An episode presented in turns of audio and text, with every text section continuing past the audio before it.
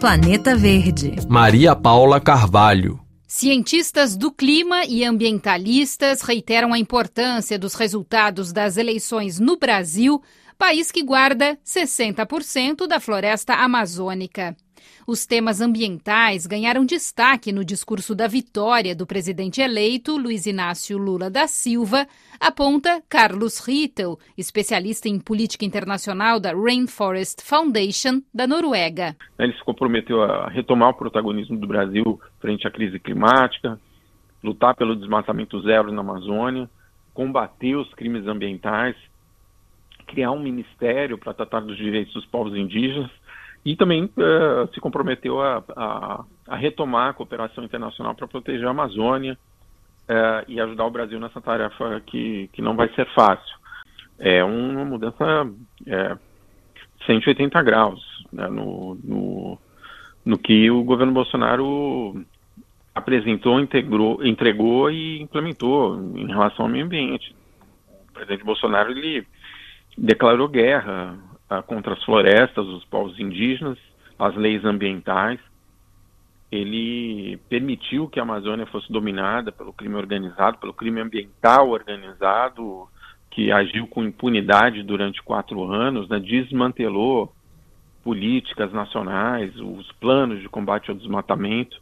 A consultora ambiental internacional, advogada e professora universitária baseada na Espanha, Laura Magalhães, espera que o Brasil possa voltar à liderança da luta contra a crise climática. O Lula recebeu o convite da organização da COP27, que é a Conferência para o Clima, que vai ser realizada agora no dia 6 de novembro, e o que demonstra o interesse internacional de que o Lula esteja presente nessas discussões.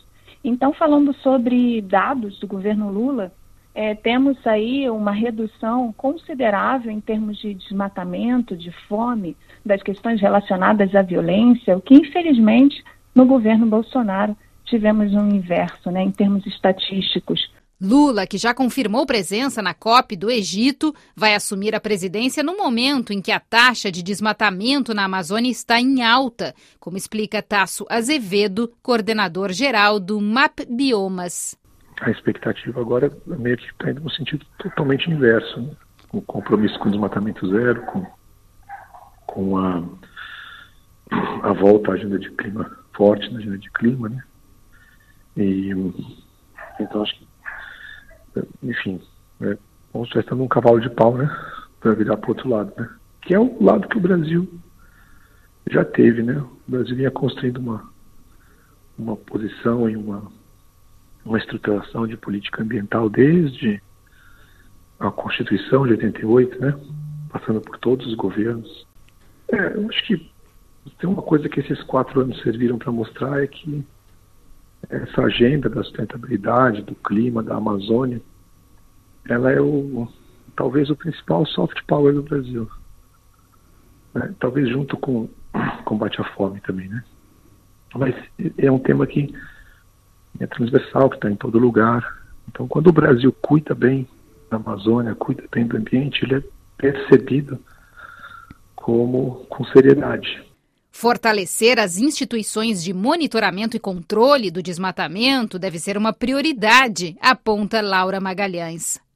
Quando falamos em instituições eficazes, democráticas, em transparência, o que tivemos no governo Bolsonaro foi um fechamento dessas relações internacionais que culminou com uma desconfiança em termos gerais é, desse governo que agora há uma expectativa de com o governo Lula, que historicamente sempre foi aberto ao diálogo, às relações internacionais, e aí por isso a expectativa é muito positiva. Temos também um exemplo prático né, da Noruega, que agora no dia 31 de, de outubro trouxe uma volta à contribuição ao Fundo da Amazônia, que estava paralisado desde 2019, dentro do governo Bolsonaro, exatamente por conta da extinção de de colegiados de gestão. Apesar da cooperação internacional e da boa vontade anunciada pelo novo governo, os especialistas lembram que Lula vai herdar instituições enfraquecidas e um orçamento debilitado